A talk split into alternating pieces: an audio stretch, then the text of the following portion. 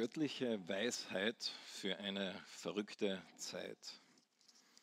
So heißt die, diese Serie im Buch der Sprüche.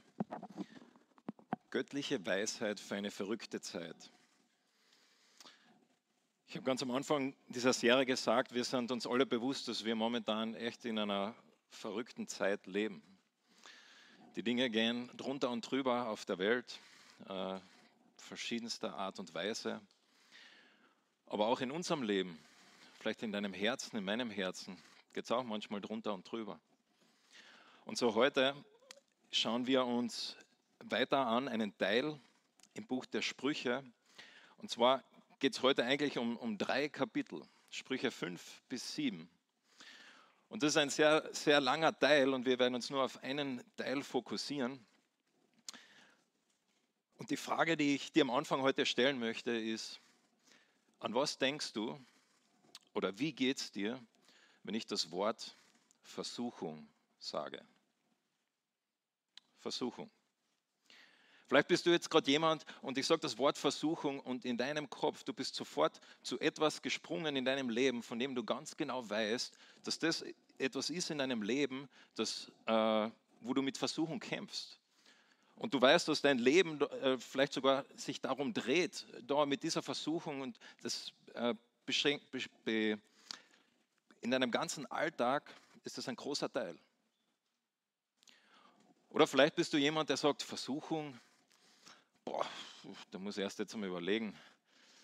Und so nach, nach vier, fünf Minuten sagst du, ja, die, die größte Versuchung in meinem Leben ist, dass ich abends, wenn meine Frau sagt, ich soll den Müll rausbringen, dass ich keine Lust habe. Dir fällt nichts ein. Versuchung ist nicht so Teil von einem Leben. Aber egal, wo du stehst, da oder da oder irgendwo dazwischen, äh, ich denke, Versuchung und der Text heute hat dir was zu sagen, hat uns was zu sagen, betrifft uns. Und wir sind eben in diesem ersten Teil der Sprüche, Sprüche 1 bis 9, da geht es einfach darum, dass sie sagen, hey, was ist überhaupt Weisheit? Wie kann ich weise leben in dieser verrückten Zeit, was da alles passiert? Weise leben in einer Zeit, wo es auch in meinem Herzen drunter und drüber geht.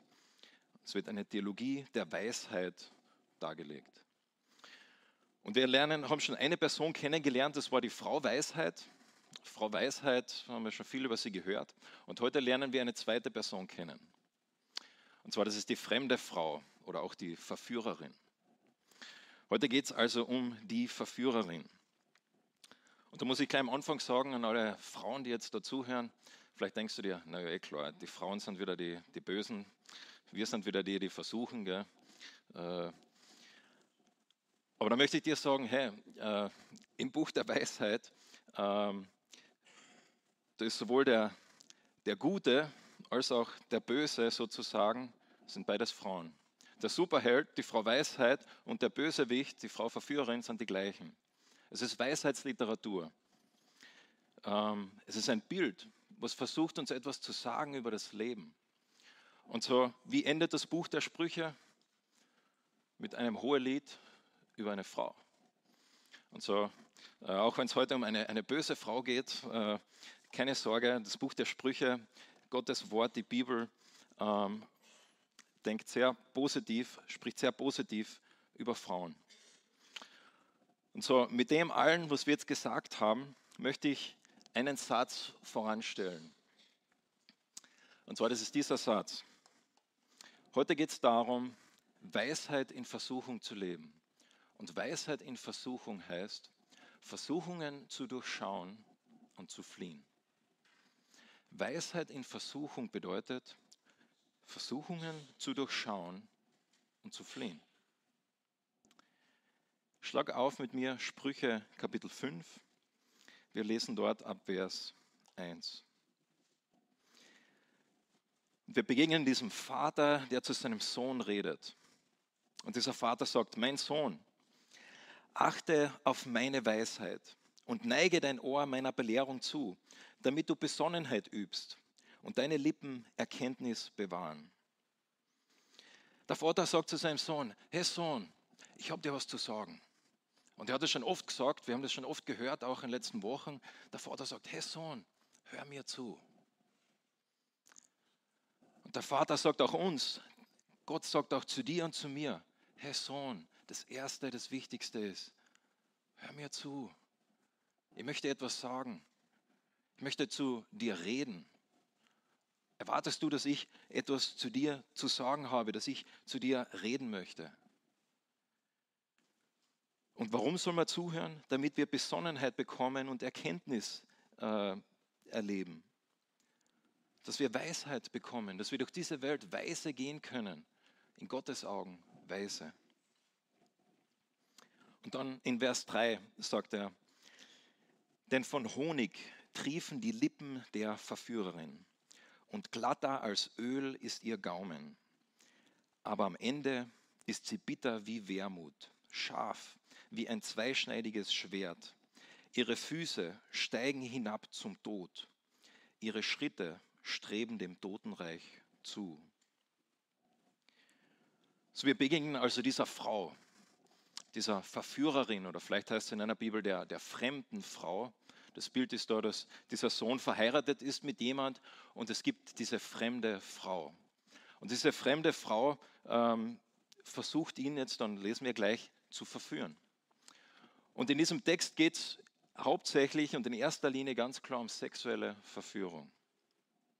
Um sexuelle Verführung. Aber das Bild, das da gezeichnet wird, zeigt uns etwas über Verführung, über Versuchung ganz allgemein. Und so ich denke, es betrifft alle Situationen, die etwas mit Versuchung zu tun haben. Weil wie beginnt Versuchung? Wie beginnt Verführung? Es beginnt damit, dass es ausschaut wie Honig. Ihre Lippen triefen von Honig. Und am Ende ist es was? Wermut. ihr müsst wissen, Honig, das war so das Nutella von damals. Äh, süß und gut und äh, äh schmeckt einfach äh, gut. Und äh, wenn man ein Brot gegessen hat, will man noch ein zweites. Und äh, ähm, vielleicht seid ihr schon zu alt dafür, aber ähm, Honig ist ein Bild für einfach das Süßeste, das Beste, Süßigkeit könnte man sagen. Und am Ende Wermut äh, ist was Bitteres, eine Zitrone. Und so er sagt hier, hey, Versuchung beginnt damit, dass es gut ausschaut, aber am Ende bitter ist. Dass du in ein Nutella-Brot reinbeißt und am Ende merkst du, du hast in eine Zitrone reingebissen. Dass du zurückschaust und siehst, hey, äh, das, wie es ursprünglich ausgeschaut hat, das, so ist es gar nicht. Es ist ganz anders. Und es ist eigentlich verrückt, wie er es dann beschreibt, was dann passiert. Was sagt er? Ihre Füße steigen hinab zum Tod. Ihre Schritte streben dem Totenreich zu. Also das ist einmal eine äh, Beschreibung von jemandem, wenn du zu deinem Sohn, zu deiner Tochter sagst, du dein Freund, wenn du mit dem Zeit verbringst, das führt zum Tod. Das Bild, was er da zeichnet, ist radikal. Es ist äh, äh, er, er, er versucht zu sagen, hey, es beginnt langsam, es beginnt gut, es schaut gut aus, aber wenn du ganz am Ende bist, ist es Tod, ist es Trennung. Und ja, es redet von sexueller Sünde und wir können das vielleicht noch am ehesten nachvollziehen von sexueller Sünde. Äh, ein Ehemann, der ähm, fremd geht mit jemandem, die Ehe geht auseinander, die Beziehung ist zerstört, solange sie auf dieser Erde leben. Die Kinder leiden darunter, wachsen auf mit getrennten Ehepaaren. Diese eine Sünde zieht sich durch Generationen. Und sowas mit einem One-Night-Stand vielleicht anfängt, hat Auswirkungen für Generationen. Aber was da stimmt über sexuelle Sünde, stimmt über Sünde allgemein. Weil was ist Sünde? Sünde ist Trennung von Gott. Es ist, wenn wir sagen, hey, ich kämpfe mit Stolz. Stolz ist etwas, was mich beschäftigt, dass ich denke, in Wirklichkeit bin ich besser wie alle, die da gerade sitzen. Auch wenn ich es sagen würde. Dass ich mit Selbstmitleid kämpfe, dass ich äh, sage, na, ich bin äh, so, so, schlecht und, boah, und so. Was machen wir? Wir schauen auf uns. Und was passiert, wenn wir diesen Weg weitergehen und weitergehen? Wir kommen immer weiter weg von Gott. Es trennt von Gott und Trennung von Gott ist Tod. Trennung von Gott ist Tod. Und so der Vater redet zu seinem Sohn und er sagt, Sohn, ich weiß, du siehst nur das Nutella-Brot. Aber wenn wir ganz weit dahinter schauen, was dann schlussendlich passieren wird, lass mir dir sagen, das wird dich von mir trennen. Schritt für Schritt, eins nach dem anderen. Trennung von mir. Und ich habe dann einmal darüber nachgedacht, ne, was sind eigentlich so in heute in unserer Zeit, was sind so die Versuchungen, die wir erleben? Ich habe dann eine, eine Studie gefunden, die gemacht worden ist im Jahr 2012 in Amerika, wo 1000 Personen ähm, interviewt worden sind, wie sie sich selbst beschreiben würden, was so die Versuchungen sind, die sie erleben in ihrem Alltag. Das ist schon zehn Jahre her, das ist schon alt, ich weiß, aber ähm, und die Zahlen sind aus Amerika, sind vielleicht auch ein bisschen anders, aber es gibt uns ein bisschen einen Einblick. Schauen wir uns das einmal an. Das ist, was Menschen über sich selbst gesagt haben, was ihre größten Versuchungen sind. 44 Prozent haben gesagt, meine Versuchung ist es, zu viel Zeit online zu verbringen. Oder mich online über andere auszulassen, zu kritisieren, äh, in einer Art und Weise zu schreiben oder ähm, Menschen zu behandeln, die nicht gut ist. Viele haben gesagt, dass sie mit Essen kämpfen, dass sie mehr ausgeben an Geld, wie sie wirklich haben lästern, eifersüchtig sein. 18 Prozent haben gesagt, Pornografie ist etwas, was in ihrem Leben sie beschäftigt. Da muss man im Hinterkopf behalten, dass das ihre Selbstangaben sind, was sie selbst gesagt haben. Ähm, ich behaupte einmal, diese Zahl sollte noch viel höher sein. Lügen oder Schwindeln, Alkohol, Missbrauch, etwas sexuell Immoralisches tun.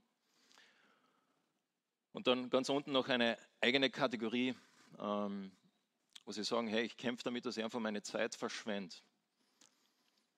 Dass ich, wenn ich ehrlich bin, genau wüsste, wie ich meine Zeit verwenden sollte, aber ich mache es ganz anders. Oder vielleicht heute in unserer Zeit aktuell sich Sorgen machen, dass ich auf mich schaue, dass mir die Sorgen erdrücken wie eine Welle, anstatt dass ich zu meinem Vater schaue Und schlussendlich 40 Prozent haben gesagt, sie kämpfen damit, faul zu sein oder nicht so viel zu tun, wie sie sollten. Man könnte da jetzt viel drüber reden, über, über das äh, möchte ich gar nicht tun, aber vielleicht findest du dich in dem einen oder anderen wieder, was Versuchungen vielleicht äh, für uns heute ein bisschen äh, auch nahbarer macht. Und diese Liste ist nicht äh, endgültig, da gibt es, denke ich, noch viele andere Dinge, die man da hinzufügen könnte. Und ich denke, die, die Versuchung, die vielleicht alle Versuchungen zusammenfasst, das ist die Versuchung, die der Petrus erlebt hat, als er am Wasser gegangen ist. Was war seine Versuchung? Schaut er auf Jesus oder schaut er auf was anderes? Das war seine, seine Wahl. Und alles von dem hat in irgendeiner Art und Weise eigentlich genau damit zu tun. Herr, auf was schaust du? Schaust du auf dich? Schaust du auf das, was dich bewegt? Ähm, Schaust du auf andere oder schaust du auf deinen Vater?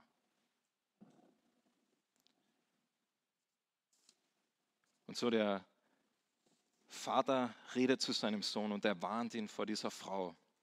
Und was sagt er zu ihm? Er sagt, hey, das ist das Ergebnis, das wird passieren. Und jetzt lass mir dir Folgendes sagen. Vers 6 äh, Vers 7. Und nun hört auf mich, ihr Söhne, und weicht nicht von den Worten meines Mundes. Bleibt fern von dem Weg, der, zu, führt, der zu ihr führt, und nähere dich nicht der Tür ihres Hauses. Weißt du, was er sagt, der Vater? Weisheit ist, versuchen zu erkennen, zu wissen, hey, das Nutella-Brot ist Wirklichkeit eine Zitrone, zu wissen, was am Ende passieren wird, das ist Weisheit.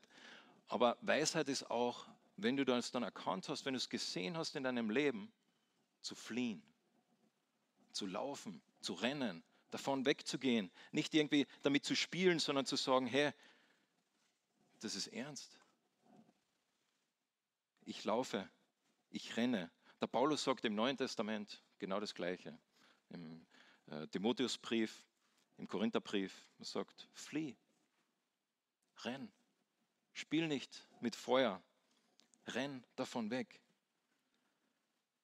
Und ja, es geht in erster Linie wieder um, um sexuelle Sünde hier, aber ich denke, das stimmt auch für andere Sünden. Ähm, Wenn ich dann darüber nachdenke, vielleicht muss ich wirklich sagen, okay, vielleicht ist mein Social-Media-Konsum, mein Netflix-Konsum nicht einfach nur irgendwie ein kleines Problem, sondern vielleicht schlussendlich im Licht der Ewigkeit ist es vielleicht ein großes Problem. Vielleicht ist, wie ich, äh, dass ich mit der Wahrheit das nicht so genau nehme, dass es, ja, okay, es hat sich so ein bisschen eingebürgert, dass ich vielleicht da ein bisschen übertreibe und dort das ein bisschen mache. Ähm, ja, ist halt so sondern zu sagen, hey, na, ich fliehe davon.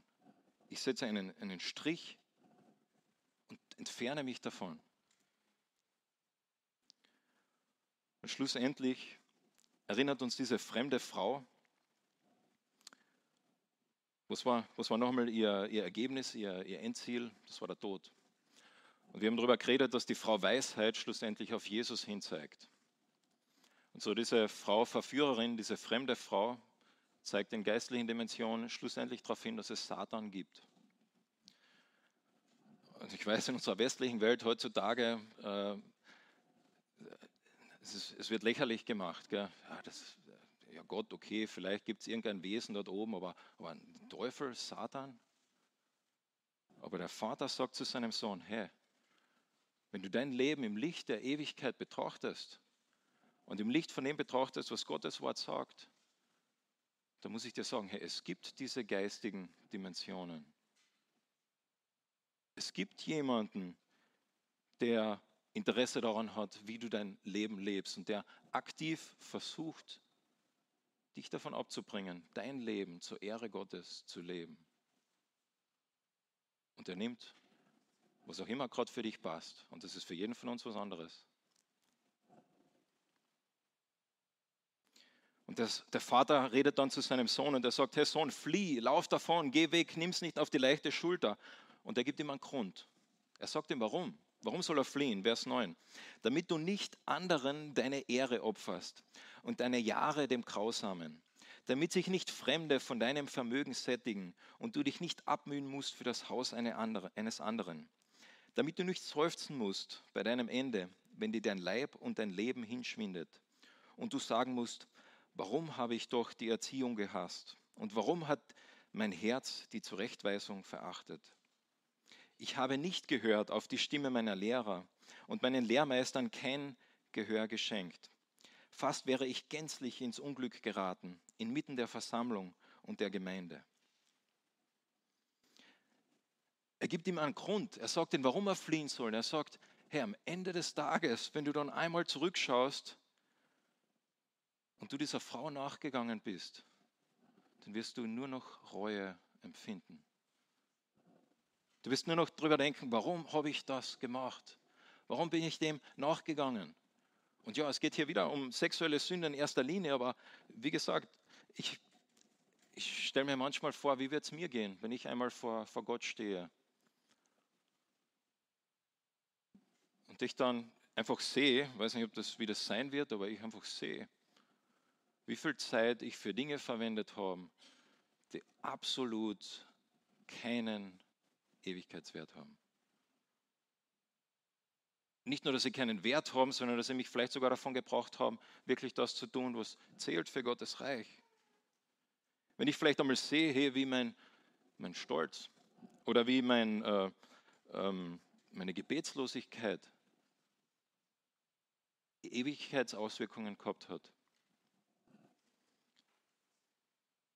Und ich denke, da geht es nicht irgendwie darum, dass wir uns ein schlechtes Gewissen einreden. Und das geht es nicht. Sondern es geht darum zu sagen, hey, ich möchte weise leben. Ich möchte weise leben im Lichte der Tatsache, dass es eine Ewigkeit gibt.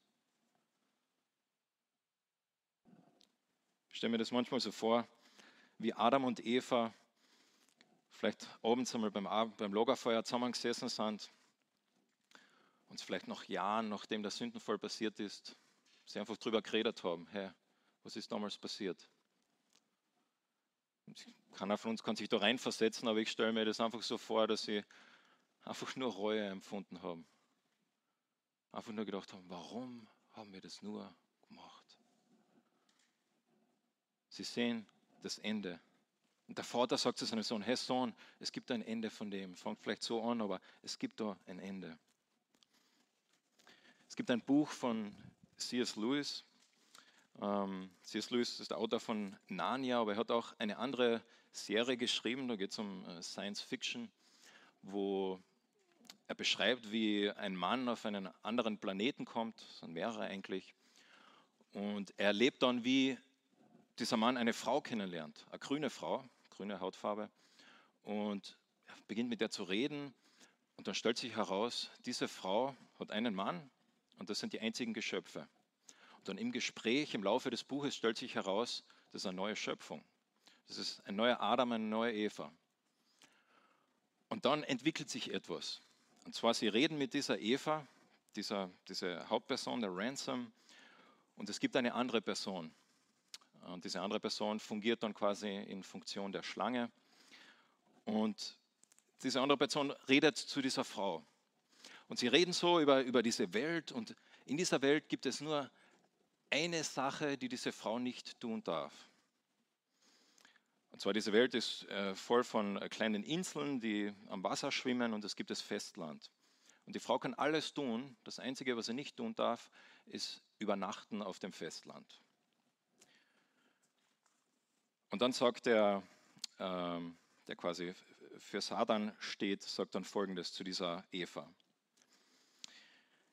Seine anderen Gebote, zu lieben, zu schlafen, die Welt mit deinen Kindern anzufüllen, du kannst doch selbst sehen, dass sie gut sind. Und sie sind auf allen Welten gleich. Doch das Gebot, nicht auf dem festen Land zu leben, ist nicht so. Es ist anders. Du hast schon gehört, dass es auf meiner Welt kein solches Gebot gibt. Und du kannst selbst nicht sehen, worin das Gute in so einem Gebot überhaupt liegen würde. Warum darf ich nicht am Festland schlafen? Gell? Kein Wunder. Wäre es wirklich gut, so müsste es auf allen Welten in gleicher Weise sein. Richtig? Denn wie könnte Gott dir nicht gebieten, was gut ist? In diesem Gebot aber ist nichts Gutes. Und Gott selbst sagt es dir gerade in diesem Augenblick durch deinen Verstand. Was kann daran schon sinnvoll sein, nicht auf dem Festland zu schlafen? Das ist nur ein, ein Bild von C.S. Lewis. Aber in diesem Bild drückt es ein bisschen aus, hey, die Dinge, die wir vielleicht nachvollziehen können. Zu sagen, ja, okay, fremd zu gehen, ja, das kann ich nachvollziehen, intellektuell, dass es vielleicht nicht gut ist. Aber was ist mit den anderen Dingen, von denen Gott sagt, hey, schlussendlich trennen die dich genauso von mir?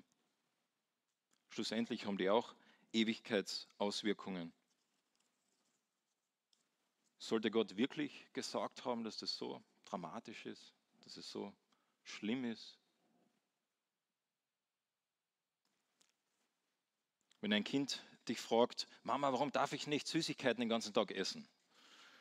Dann erklärst du, naja, das ist nicht gut für deinen Körper, weil äh, und sowieso, das wird dann nach einiger Zeit nicht mehr schmecken und du musst Gemüse essen, weil bla bla bla und du erklärst es ihnen. Und vielleicht, weiß ich nicht, je nach dem Alter des Kindes sagt es dann, ja, okay, oder nein, ich will Süßigkeiten. Ähm, oder du kannst es erklären. Aber es gibt vielleicht manche Dinge, die du deinem Kind nicht erklären kannst, wo du einfach sagen musst, hey Kind, Herr Tochter, Herr Sohn, vertraust du mir? Ich kann dir vielleicht nicht ganz genau erklären, warum es nicht gut ist, mit diesem Freund unterwegs zu sein, was es wirklich bedeuten könnte. Aber schlussendlich, die Frage ist, vertraust du mir, dass ich das Beste für dich vorhabe? Und das ist die Frage, die dieser Text, die der Vater zu seinem Sohn, äh, die ihm stellt, wo er sagt, hey, vertraust du mir? Und ein bisschen später in Sprüche 7, das wiederholt sich immer diese Beschreibung dieser Frau, in Sprüche 7 wird es nochmal beschrieben, wie diese Frau versucht, quasi diesen Mann zu bekommen. Und dann ganz am Ende dort heißt es in 7, Vers 22, 21, durch eifriges Zureden verleitete sie ihn. Und sie riss ihn fort mit ihren glatten Worten. Sie hat so lange auf ihn eingeredet, so lange mit ihm geredet, bis er gesagt hat, okay, ich kann nicht mehr, ich gebe nach. Und wie ein Ochse geht er zur Schlachtbank und wie ein Gefesselter zur Bestrafung der Dorn. Ich finde dieses Bild so, so gewaltig, wie ein Ochse, der zur Schlachtbank geführt wird. So beschreibt er diese, diese Frau, was es heißt, Versuchung äh, nachzugeben. Und ich habe da dieses Bild in meinem Kopf gehabt, vielleicht kennt ihr das, äh, wahrscheinlich die Eltern von euch am ehesten, gibt es diesen Film äh, Ferdinand, äh, ganz lieber Film. Und zwar geht es um Stiere. Und diese Stiere wollen äh, im, in der Arena sein und quasi gegen den Matador äh, kämpfen und sich beweisen. Und da gibt es eine Situation, wo sie dann quasi so Probe kämpfen und der beste Stier wird genommen. Äh, und dieser Stier darf dann quasi zur, zur großen Arena. Und einer dieser Stiere, der kämpft und dann im Kampf wird er ohnmächtig. Und dann fällt er um, ohnmächtig und dann wacht er auf und dann wird ihm gesagt, okay, er wird weggebracht. Und er denkt, jawohl, sie haben mich gewählt, ich bin der, der Stier, der jetzt in die Arena kommt. Und äh, er geht dann da so raus und er macht sich so richtig noch äh, ein bisschen lustig über die anderen. Haha, schaut, was ich jetzt, jetzt, jetzt äh, ich gehe jetzt in die große Arena zum, zum Matador. Und dann wird er da reingebracht in diesen äh, Anhänger da hinten und dann wird die, die Klappe hochgeklappt. Und dann schaut es so aus. Er wird zum Schlachthof gebracht. Und das ist, ich weiß nicht, ob man das erkennen kann, aber sein Gesicht ist immer noch voll fröhlich, weil er hat keine Ahnung, was passiert. Das ist ein bisschen ein Bild für uns. Und wisst ihr, was ihm zur Rettung geworden ist schlussendlich? Dass seine Freunde, die haben das gesehen, wie diese Klappe hochgeklappt worden ist. Und die haben ihn schlussendlich befreit. Aber Gott ist wie dieser Freund, der sagt, hey, du bist in diesem Wagen, der da fortgeführt wird und du denkst, er macht ja nichts, ist ja nicht so schlimm. Aber ich sage dir, am Ende des Tages ähm, brauchst du Befreiung, brauchst du Erlösung, brauchst du Rettung. Und zur Weisheit bedeutet, Versuchung zu durchschauen und zu fliehen. Und wie endet dieser Text heute? Vers 15. Er sagt der Vater zu seinem Sohn, trink Wasser aus deiner eigenen Zisterne und Ströme aus deinem eigenen Brunnen. Sollen sich deine Quellen auf die Straße ergießen, deine Wasserbecher auf die Plätze? Sie sollen dir alleine gehören und keinem Fremden neben dir. Deine Quelle sei gesegnet. Freue dich an der Frau deiner Jugend, die liebliche Gazelle, die anmutige, äh, das anmutige Reh. Ihr Busen soll dich allezeit sättigen. Von ihrer Liebe sollst du stets entzückt sein. Warum aber, mein Sohn, sollst du vor einer Verführerin entzückt sein und deinen Busen einer Fremden umarmen? Ja, das steht wirklich so in Gottes Wort, kein Scherz. Er sagt, hey, Gott hat dir eine Frau gegeben. Genieß diese Zweisamkeit, die du mit dieser Frau hast. Das ist etwas Gutes und er wird da wirklich, äh, geht da auch auf äh, Sexualität ein der sagt, Herr, es ist gut, genieße es, Gott hat dir das gegeben. Manch jemand hat einmal gesagt, es gibt gewisse Texte in der Bibel, äh, die auch einem erwachsenen Mann, einer erwachsenen Frau die Schamröte ins Gesicht treiben.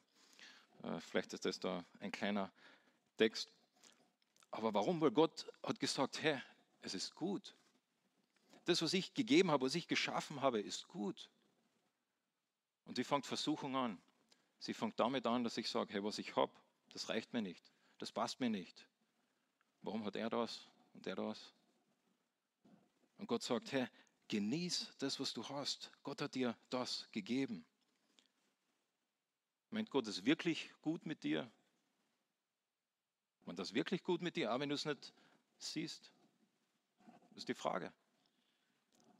Der Vater sagt zu seinem Sohn, ja, der Vater meint es gut mit dir.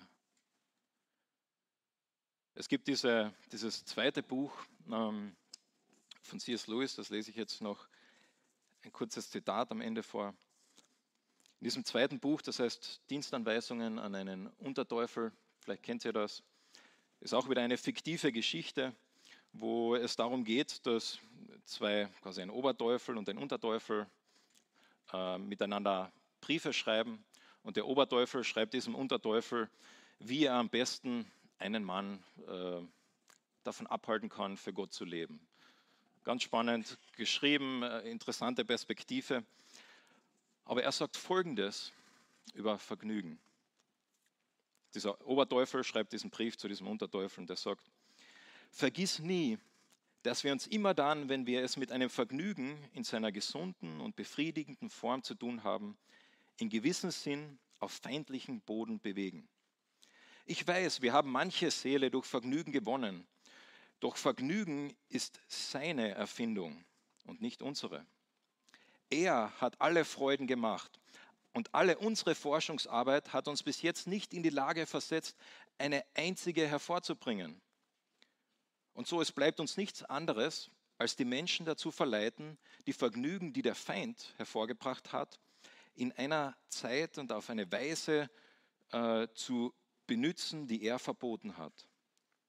Und so wir versuchen stets von einem natürlichen Zustand, von einem Vergnügen auf einem Zustand hinzuarbeiten, der am wenigsten natürlich ist, der am wenigsten an seinen Schöpfer erinnert und am wenigsten Freude macht.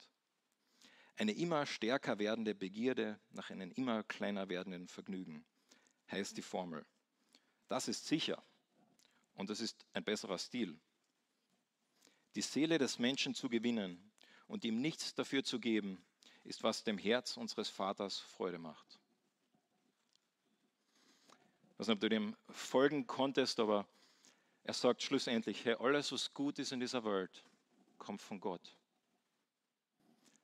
Und Satan, diese verbotene Frau, kann nichts anderes tun, als das Gute, was Gott verwendet hat, was Gott geschaffen hat, irgendwie zu verdrehen, in irgendeine Richtung zu wenden und es zu missbrauchen. Und Sexualität ist durch und durch gut. Ehe, Beziehung ist durch und durch gut. Viele Dinge in unserer Welt, die uns auch versuchen, sind durch und durch gut. Und er sagt, Herr, genieß deinen eigenen Brunnen. Und die wenigsten von uns sind jetzt da äh, Schäfer, die etwas mit Brunnen zu tun äh, haben. Aber dieses Bild äh, zu sagen, Herr, Gott hat uns etwas gegeben.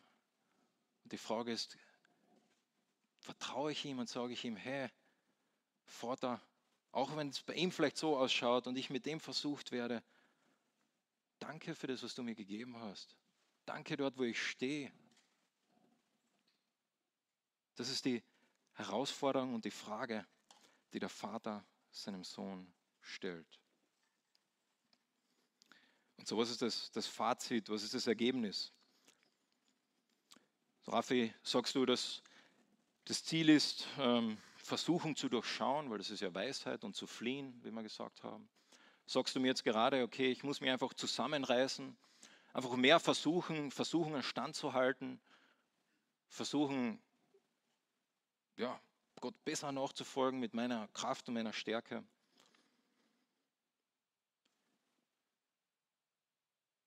Und das möchte ich sehr, sehr überlegt sagen, aber für manche von euch vielleicht ja.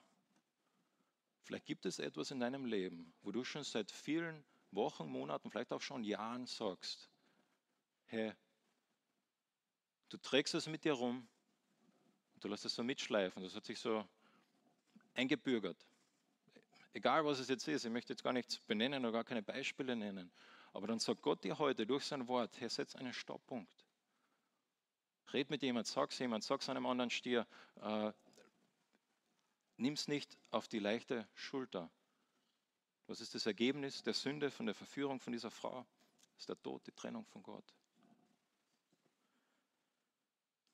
Für manche von euch ist es vielleicht so, dass du, wenn du über Versuchung nachdenkst, du bist derjenige, der erst einmal fünf Minuten nachdenken muss. Ah, was was gibt es eigentlich für Versuchungen in meinem Leben?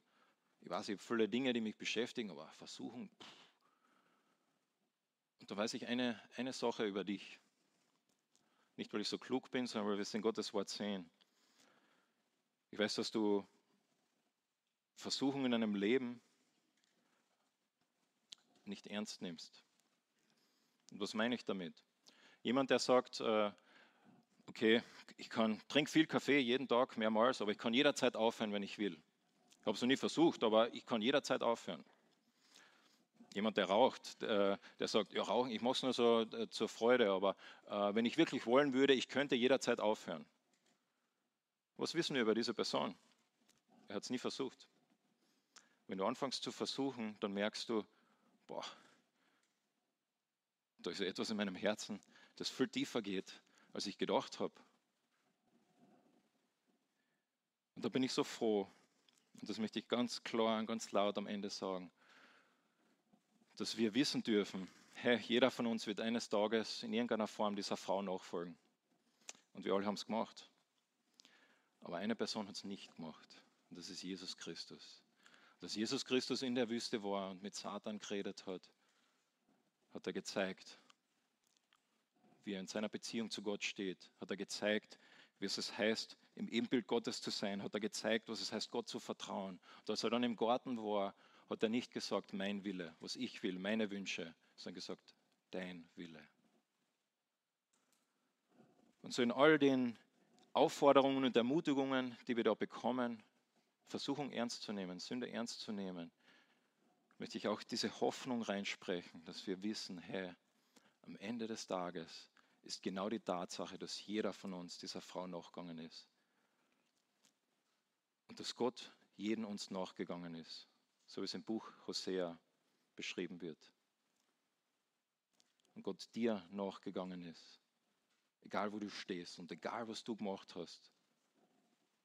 Egal welche Sünde oder welche Versuchung du nachgeben hast. Gott hat gesagt, du bist es wert. Ich gebe mein Leben für dich. Weisheit in Versuchung bedeutet, die Versuchung zu durchschauen, zu erkennen, zu sehen und zu fliehen. Und Weisheit in Versuchung bedeutet auch zu wissen, was ist der Platz von Versuchung. Sie hat keine, keine Macht über dich. Warum? Weil Jesus die Macht gebrochen hat am Kreuz. Ich möchte mit uns beten.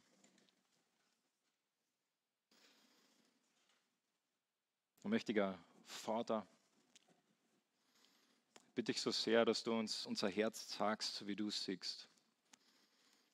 Dass wir Sünde in unserem Leben nicht auf die leichte Schulter nehmen, aber eben auch nicht einen Stellenwert geben, der es auch nicht hat. Du sagst, du hast uns freigekauft aus der Sklaverei der Sünde. Und so Vater, wir kommen vor dich einfach mit großen und dankbaren Herzen zu wissen, dass du uns nachgelaufen bist, dass du uns freigekauft hast, wie Hosea seine Frau freigekauft hat. Danke dir dafür. Ich möchte dich loben und preisen.